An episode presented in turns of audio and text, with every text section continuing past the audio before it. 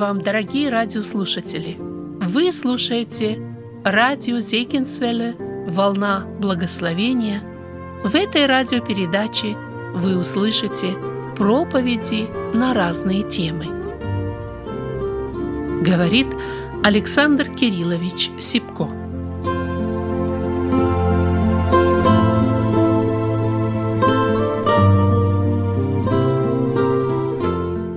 Обратимся к Слову Божьему и порассуждаем над тем, что я предложу, о чем я последнее время размышляю, думаю, что лежит у меня на сердце. Ну, во-первых, я хочу сказать перед тем, как проповедовать буду, благодарность Виктору. Вот. Гимны, которые были спеты, они в унисон, или мое слово будет в унисон тем спетым гимнам, к тем переживаниям, которые авторы выразили вот в этой стихотворной форме, и другие люди переложили это на ноты. Примерно об этом же, вот об этих переживаниях, о нашем пути, о работе Господа с нами я хотел бы сегодня говорить. Ну и, конечно, я не обойду сестричку, которая спела этот гимн. Я признаюсь откровенно, я просто ждал – и ждал, наверное, уже, может быть, полгода. Я никого не просил, я никому не говорил ничего, но очень хотел, чтобы в церкви прозвучала эта песня. Там такой глубокий смысл. Вы знаете, когда я первый раз прослушал эту песню, ну, я не человек, у которого слезы близко, но я прослезился. Прослезился от слов, которые были Господом сказаны вот этим людям, которые находились там, в этой горнице, которые сомневались, смеялись и говорили, если бы он был пророк, он бы знал, кто она, какая грешница. И вот слова Христа. Я об этом знаю. Я простил ее. Она святая. Друг мой дорогой, я хочу, чтобы это слово коснулось сегодня тебя. О всем том, что происходит в твоей жизни, что, может быть, ты скрываешь, что не хочешь, чтобы это узнали, Господь все знает. И Он знает не для того, чтобы тебя укорять, не для того, чтобы тебя устыдить. Нет, Он говорит, я об этом знаю. Я простил ее, она святая. Хочешь ли стать святой? Хочешь ли стать святым, друг дорогой? Господь сегодня, как заканчивалась эта песня, готов простить тебя, и Он знает всю твою жизнь, твою боль, страдания. Люди не поймут, люди осудят, но Господь Иисус, сердцевидец, исполненный любви, Поэтому благослови Тебя и меня, Господь, чтобы и это служение, оно послужило вот нашему возрастанию в духе, чтобы это служение послужило к тому, чтобы мы приблизились к Господу, чтобы ощутили эту любовь, услышали Его голос и могли понять Его речь. Она может быть не обязательно в словах любви, она может быть и в других речах, но это голос Божий, это голос любви. Мы часто говорим, даже если Господь молчит и не отвечает какое-то время на мои молитвы, на мои просьбы, на мои слезы, молчит, молчит и молчит. Братья и сестры, это тоже есть ответ от Бога на мои просьбы. Я уже говорил, значит, не пришло еще время, значит, мы еще не готовы принять тот ответ, который Господь хочет дать мне и тебе. Мы просто ожидаем от Него ответа, который сами уже для себя составили, определили, вообразили, а у Бога совсем другой ответ. Поэтому помоги нам, Господь, чтобы мы могли услышать голос Его и следовать за Ним. В последнем номере газеты «Наша жизнь» я прочитал одну статью – Возможно, вы читали или нет, не знаю. Советую прочитать. Наши дни, то есть, да. Вы знаете, там есть одна статья одного служителя. Она называется «Цена ученичества». Цена ученичества. Она абсолютно в противовес тому мнению и учению некоторых проповедников, что в следовании за Христом мы не платим никакой цены – все уплачено, мы просто идем, поем, радуемся, смеемся и так далее. И он пишет очень серьезно. Это обман, это ложное Евангелие. Цена ученичества за Христом, он говорит, это самоотречение. Если я не отрекусь себя, если я не возьму крест, я не могу быть учеником Иисуса Христа. Поэтому, братья и сестры, молодые люди, все те, кто слушает по интернету, цена ученичества – это самоотречение от самого себя, от своих планов, намерений и все предоставить Господу. А эта цена очень великая. Отречься от самого себя, отречься от своих планов, от своего понимания, от своего видения – это очень и очень нелегко. И тот, кто вступил на этот путь, друзья, они могут это подтвердить. Но это цена ученичества. Отвергнись себя. Кто не отрекся себя, повторяю, тот не его ученик. Это не мое слово, оно должно меня насторожить, оно должно каким-то образом встряхнуть меня, чтобы потом не оказаться у врат вечности и услышать эти слова. Я никогда не знал вас. Он пишет в своей статье, сегодня проповедники приглашают людей стать христианами для своего собственного блага, но не для славы Бога. И это правда – я стал анализировать, проверять, смотреть, и я с ним согласен, дорогие друзья. Когда мы призываем людей ко Христу, у нас одни обещания. Тебе будет благо, тебе будет здоровье, тебе будут деньги, все твои вопросы будут решены. Господь все абсолютно сделает. Друзья мои, это все для моего собственного блага. У меня много нужд, переживаний, желаний.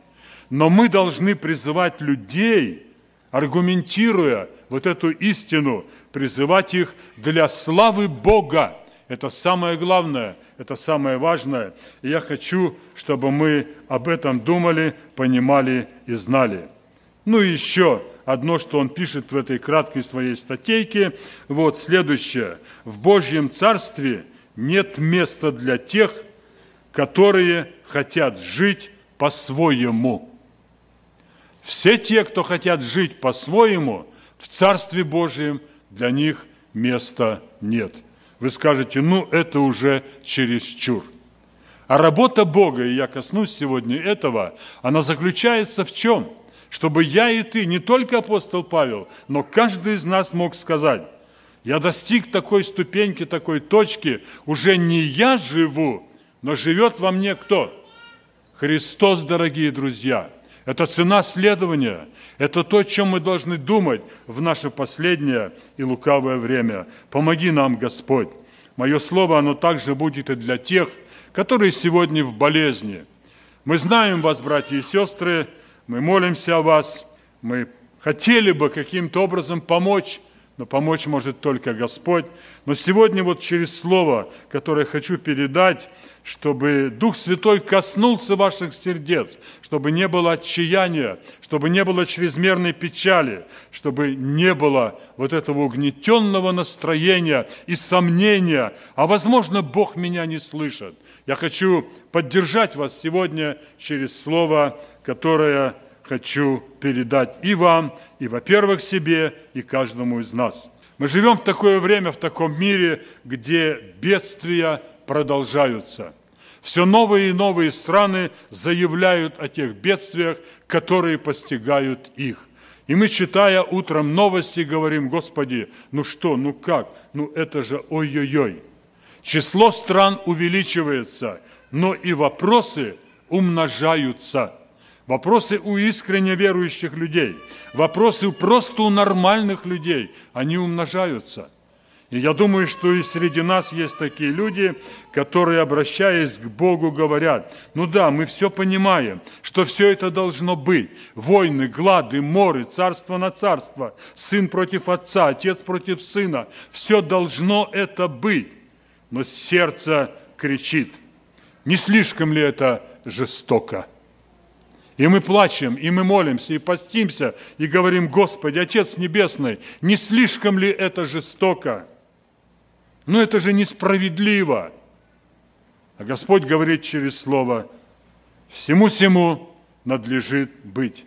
И тогда вопрос, я задаю себе и каждому из нас, если я тоже думаю, что это несправедливо, что это слишком жестоко, у меня вопрос, а Господа распяли справедливо? А Господа Спасителя нашего распяли справедливо? А с Ним обошлись не жестоко? Да мы не можем даже поставить в сравнение никого из нас – не общее число всех верующих, чтобы каким-то образом уравновешена была эта чаша на весах. Дорогие друзья, нет, жестоко отнеслись к Иисусу Христу, несправедливо Его распяли, потому что Он умер за твои и за мои грехи. Это очень и очень важно нам сегодня знать. Он был распят за нас, не за свои грехи, мы, ты и я, мы готовы умереть за грешника ради его спасения.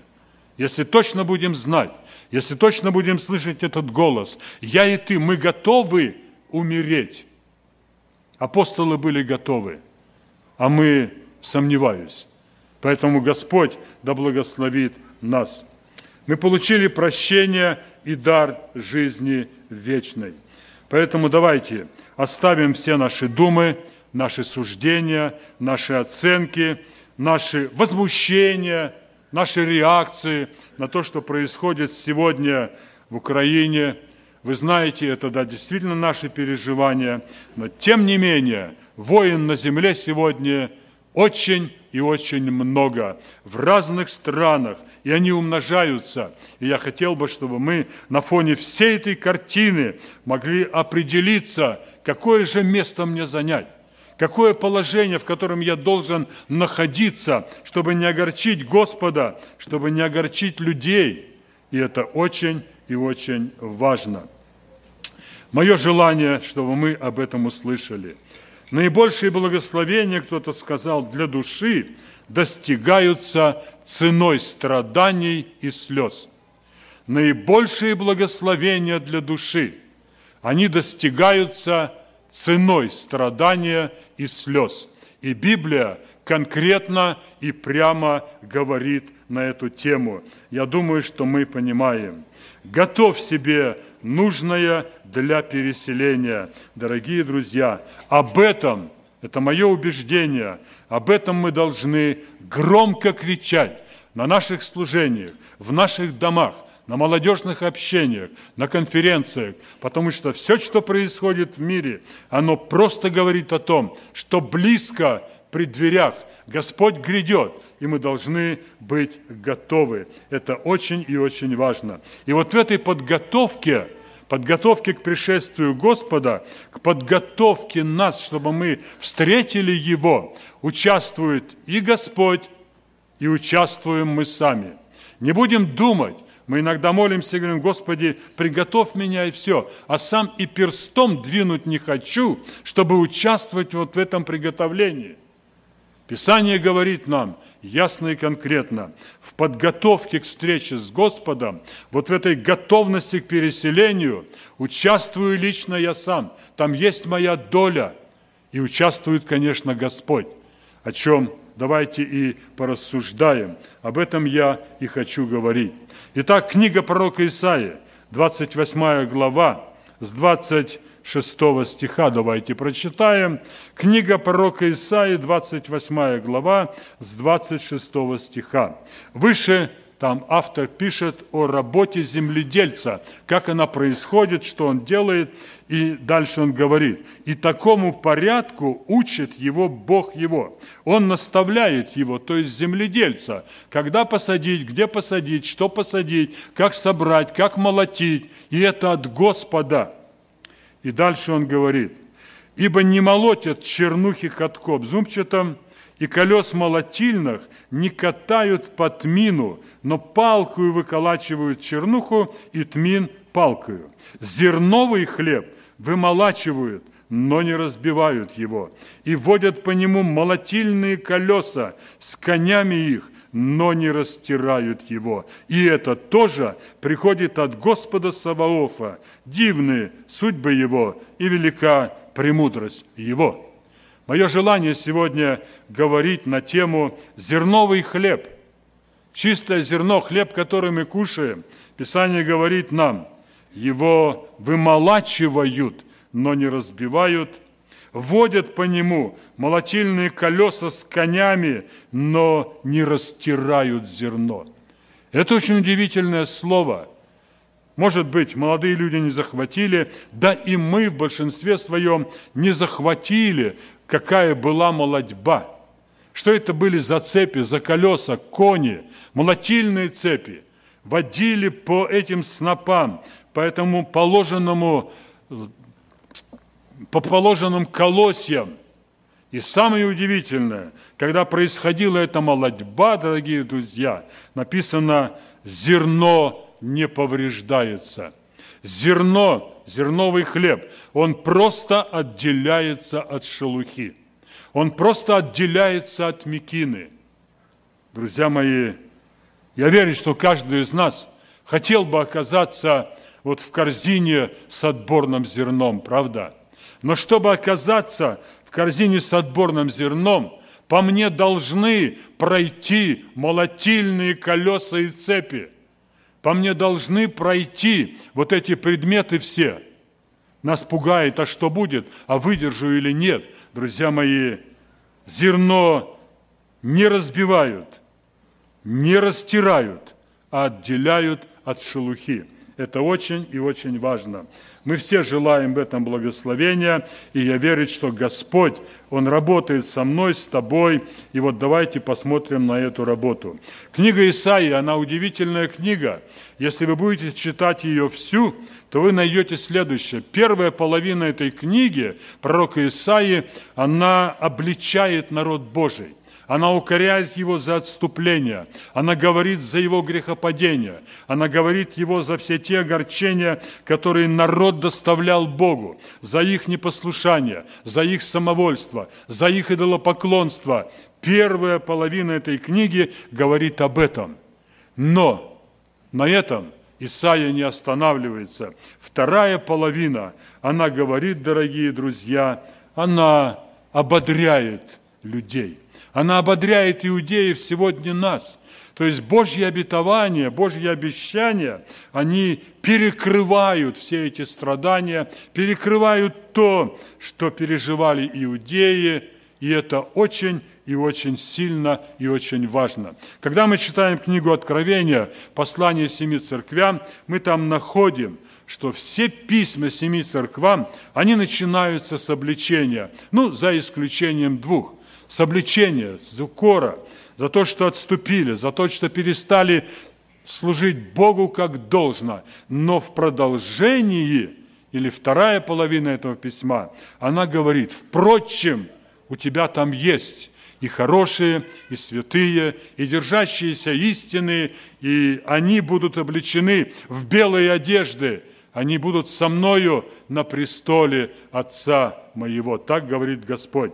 То есть вот книга Исаии – начало обличения, а вторая часть – ободрения, чтобы они не впали в уныние. Друзья мои, мы то же самое находим и в Новом Завете. Вы помните, наверное, когда согрешил в Коринфе один член церкви, и Павел говорит, «Предать его сатане во измождение плоти, я обще с вашим духом». Это было наказание. Во втором послании он пишет, ну, наверное, простить его уже нужно, чтобы сатана не сделал ущерба. Друзья мои, это работа Бога, это Божьи пути, которыми Он нас ведет. И вот на примере этого земледельца Господь показывает мне и нам, показывает работу в моей жизни. Да, действительно так. Мы находим и в Новом Завете, дорогие друзья, подтверждение этой истины. Возделывание почвы. В Новом Завете находим? Находим, братья и сестры. Помните, иное упало на такую почву, иное на другую. А это призвано, чтобы мы проверяли себя. Какая почва сердца моего? Способна и готова ли она принять это слово – есть это в Новом Завете. Посев. Вышел сеятель сеять. Помните, наверное, да? Молодьба, да, все будет собрано в житницу, и Господь отделит, отделит плевелы, отделит от зерна. Это есть и в Новом Завете. Поэтому то, что мы прочитали здесь, оно имеет отражение в Новом Завете, и оно важно для нас. Для каждого семени, если вы были внимательны, особая работа и особая молодья, молодьба. Мы с вами прочитали, «Ибо не молотят чернухи катком зубчатым, и колес молотильных не катают по тмину, но палкою выколачивают чернуху и тмин палкою». И дальше о зерновом хлебе. Друзья мои, это слово показывает нам, что у Господа работа с каждым из нас индивидуальная. Кто-то тмин, кто-то чернуха, кто-то зерно отборное. И Господь, работая с человеком, с его душой, Он все это учитывает.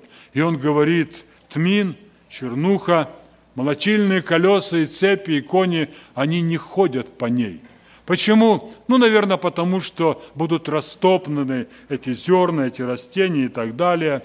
Но там свое выколачивание, просто палкой. Признаюсь, братья и сестры, за всю свою жизнь Думаю, и среди нас есть такие. Иногда нам нужно было палкой поколотить.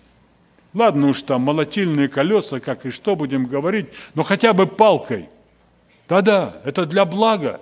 Это чтобы отделить зерно от мекины. У каждого семени свое испытание, свое переживание.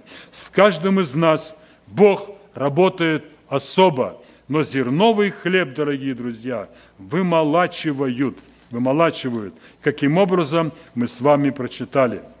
Чтобы стать угодным Богу, кто-то сказал хорошие слова, чтобы стать угодным Богу и полезным людям, Бог вымолачивает нас, как зерно. То есть, чтобы мне угождать Богу в моей жизни, чтобы мне стать полезным для других, с кем я живу, с кем общаюсь, то Бог вымолачивает нас, приготовляет нас и потом только может использовать для утешения других. Если мы это не пройдем, если мы это не испытаем, нам сложно будет помочь людям, которые будут просить о помощи, которые будут рядом с нами. Это очень и очень серьезный вопрос. Пусть Господь нам поможет в этом. Вымолачивают, но не разбивает. Молотильные колеса с конями – но не растирают его. Это зерно, дорогие друзья. Величие Духа, оно рождается под молотильными колесами. И я согласен с этим словом. Оно очень серьезное. Да, по-человечески мне неохота лежать под этими молотильными колесами. Мне неохота лежать, когда лошади будут таскать вот эти цепи, молотильное. Нет, неохота. Но, друзья мои, нам охота иметь величие Духа, правда? Нам охота иметь величие Духа, жить по Духу, не по плоти, быть победителем, в радости сердца совершать свое хождение и служение. Но для этого, дорогие друзья, давайте согласимся с этими словами. Величие Духа рождается под молотильными колесами. И это правда. Повествование о героях веры в евреям в послании, оно говорит нам, что все герои веры, они побывали под молотильными колесами и цепями. И только потом они стали героями веры. Не просто так. Господь подошел, побеседовал и все. Они все прошли этот путь. Если мы желаем сегодня, дорогие друзья, иметь величие Духа, если мы желаем сегодня быть победителями и жить по Духу, тогда не будем чуждаться вот этих молотильных колес. Только этот путь приведет нас к получению вот этого благословения. Храни нас Господь. И я бы сказал сегодня, Украина, наши братья и сестры там, народ, но особенно дети Божьи, они находятся под молотильными колесами. Да, они находятся под молотильными колесами. И я верю, что там будет выявлено это зерно, чистое зерно, неповрежденное, и Бог будет использовать его потом дальше, дорогие друзья. Когда мы читаем 118-й Псалом, 71 стих, мы не знаем, кто автор этого псалма, есть разные мнения, но я держусь того, что автором является Давид. Есть намного больше доказательств, что автором является Давид. Послушайте, что он пишет. 118 Псалом, 71 стих. «Благо мне, что я пострадал, дабы научиться уставам Твоим». Вот это молотильное колесо, молотильные цепи в жизни Давида, они были очень и очень часто и сильны. И он говорит, благо мне, что я пострадал, благо мне, что эти молотильные цепи, колеса прошли по моей жизни. Он цель видел, дабы я научился уставам Твоим. Это истина библейская. Я не отрицаю, что сегодня есть те, которые, возможно, и без этих цепей обходятся и каким-то образом угождают Богу и прочее. Все на своем месте. Но мы сегодня говорим о страданиях, о переживаниях, об этой жатве, о молотильных колесах. Мы об этом говорим, потому что сегодня очень много тех, кто в этом страдает, кто в этом переживает. Страдания в любого, у любого человека, в любой жизни, дорогие друзья, это молотильные колеса, и они должны приближать меня к Богу. Благо мне, что я пострадал, потому что это приблизило меня к Богу. Я подчиниться стал и решил заповедям Божьим подчинился закону его. Это было видение Давида. Какое у меня сегодня видение, дорогие друзья? Давид стал отборным зерном. Он был вымолочен, по нему прошлись эти колеса, но он стал отборным зерном. Посмотрите, сколько псалмов написал Давид. И мы верим, движимый Духом Святым, мы эти псалмы читаем, мы ими утешаемся, мы ими ободряемся. Это было в его жизни. Благо мне – Дорогие братья и сестры, я хочу, чтобы мы поняли эту истину. Давид стал утешением для других. Когда мы читаем его псалмы, мы находим это утешение, мы находим это ободрение, мы находим сил следовать дальше за Господом. И особенно в это последнее и лукавое время. Вот цена и нашего следования, и цена работы Господа с нами, когда Он перемолачивает нас и приготовляет к вечности. И мы, Господь этого желает, чтобы стали отборным зерном, как я уже говорил, и были угодны Богу, и были помощью и утешением для других. Именно трудности отделяют зерно от мекины и от соломы. Именно трудности отделяют от мекины и от соломы зерно. Если этих трудностей нет, друзья, тогда сложно говорить о том, что в жизни моей произошло это отделение. Давид был перемолочен вот этими жизненными молотилками. Да, и какие они у него были. А помните отношение Саула к Давиду?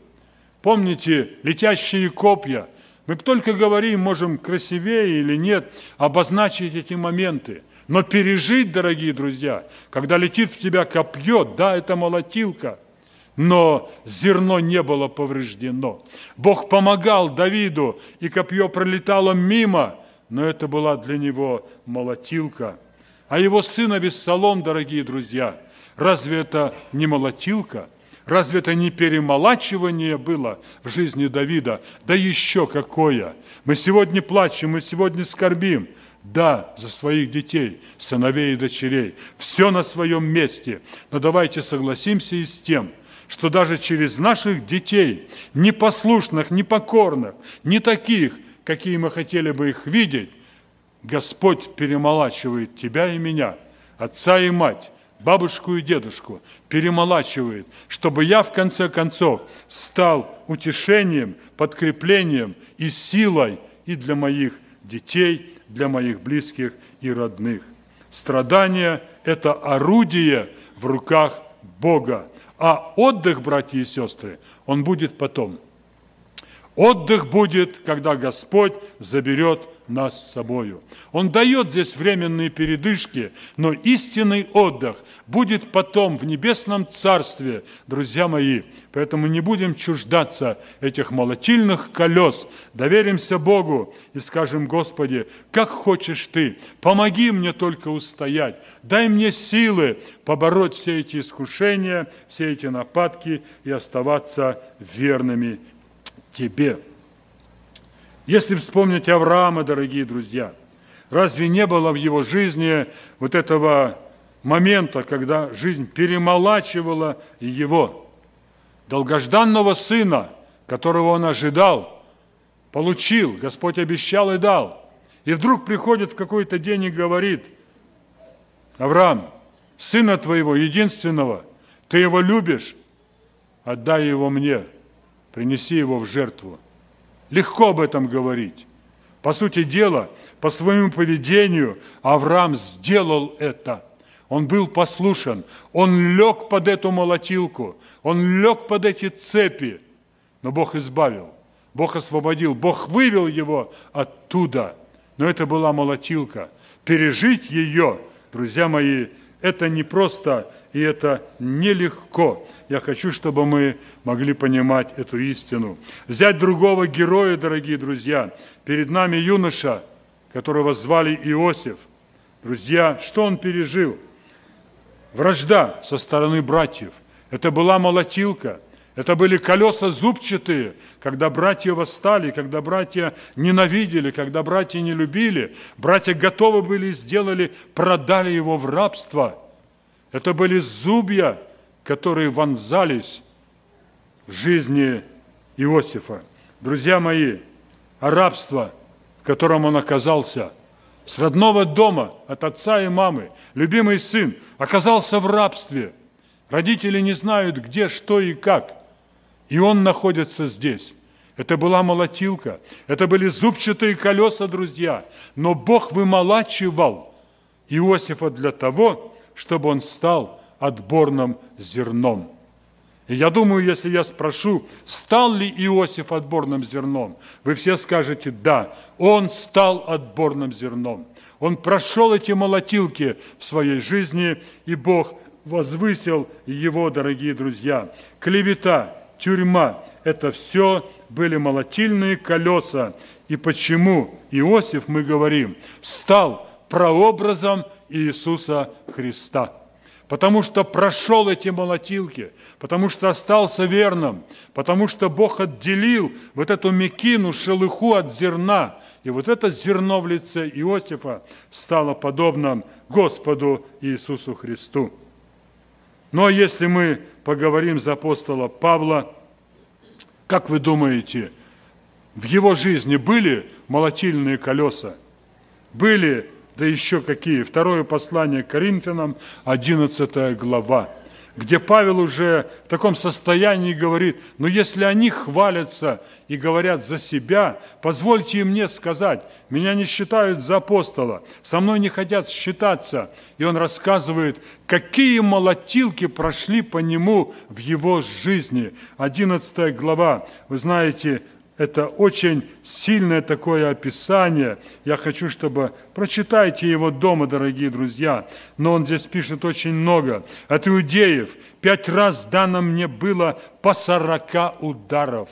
Друзья мои, пять раз по сорока ударов. Три раза меня били палками, однажды камнями побивали, Три раза я терпел кораблекрушение, день и ночь пробыл в глубине морской, много раз был в путешествии, в опасностях на реках, в опасностях от разбойников, в опасностях от единоплеменников, в опасностях от язычников, в опасностях в городе, в опасностях в пустыне, на море и между братьями, в изнурении, в бдении, в жажде, в посте, в стуже, в ноготе – это то, что пишет апостол Павел. Вы можете представить себе вот такие молотильные колеса, которые вымолачивали, чтобы он стал зерном драгоценным, чистым. Это очень и очень важно. И он стал зерновым хлебом. И этим хлебом, друзья, питаемся мы с вами.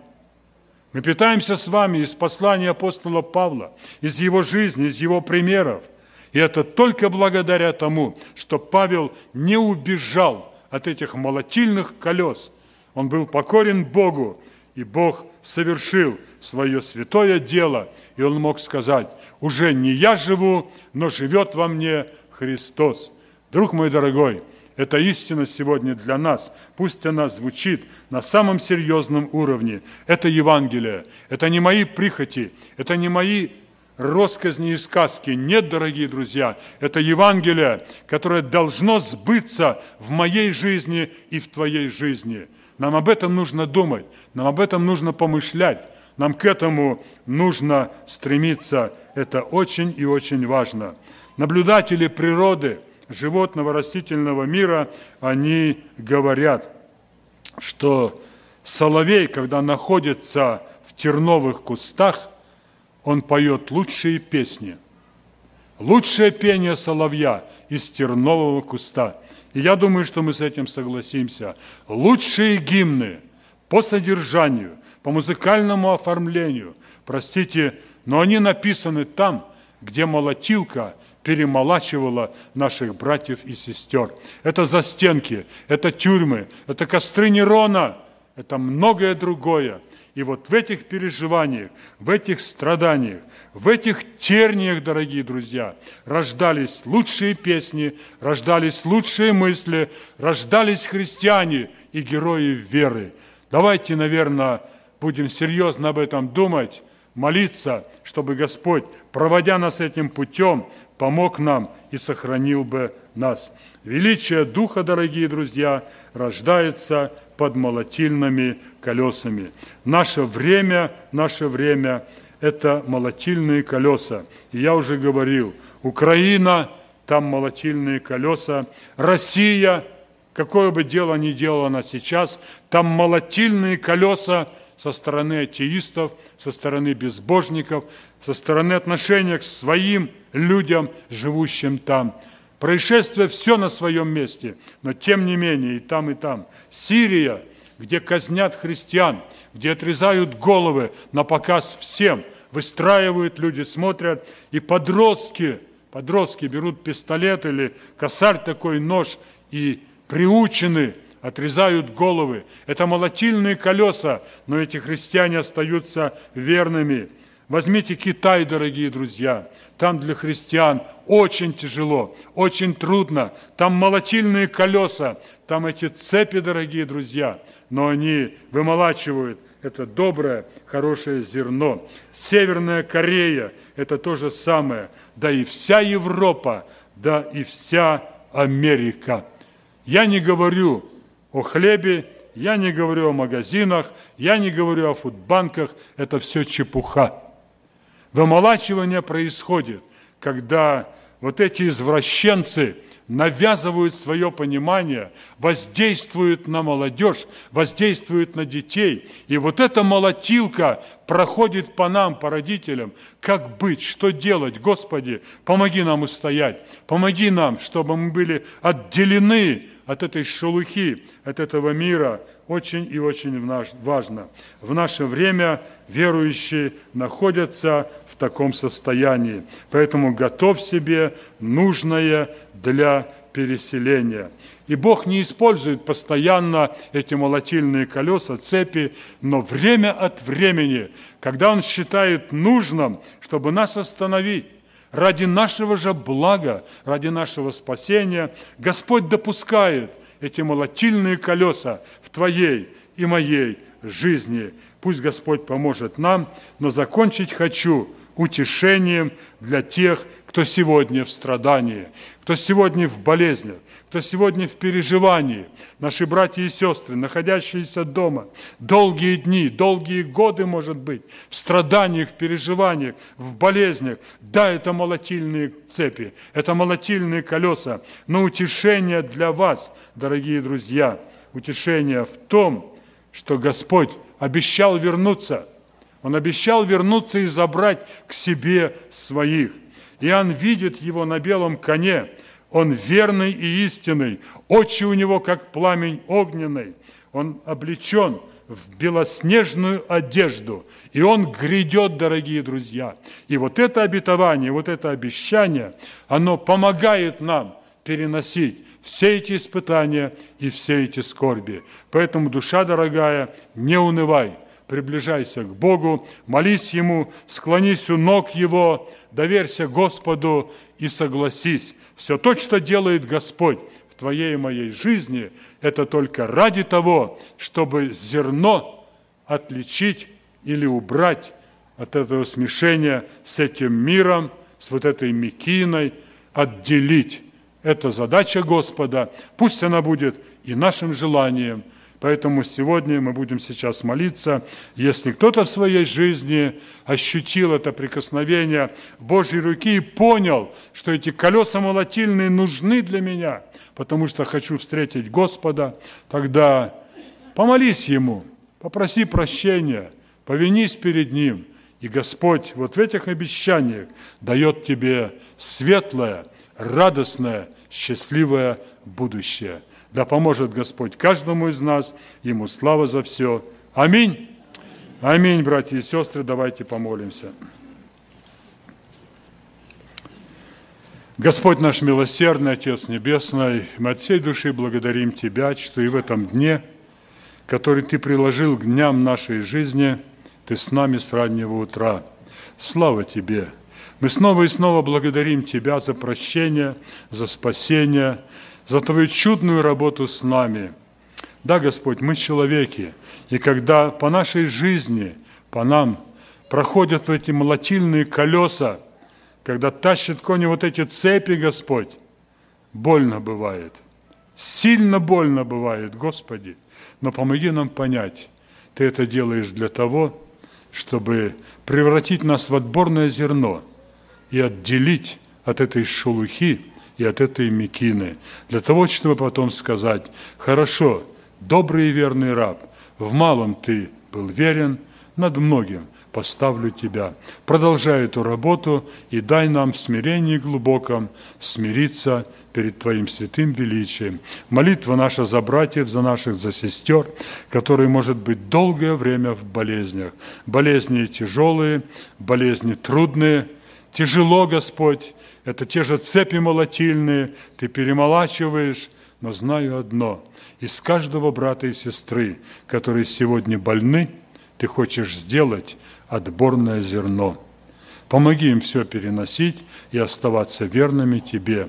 А нам помоги принимать участие в жизни наших братьев и сестер, которые в переживаниях и трудностях. Мы молимся во имя Иисуса Христа и благодарим Тебя за все. Аминь. Вы слушали проповедь Александра Кирилловича Сипко.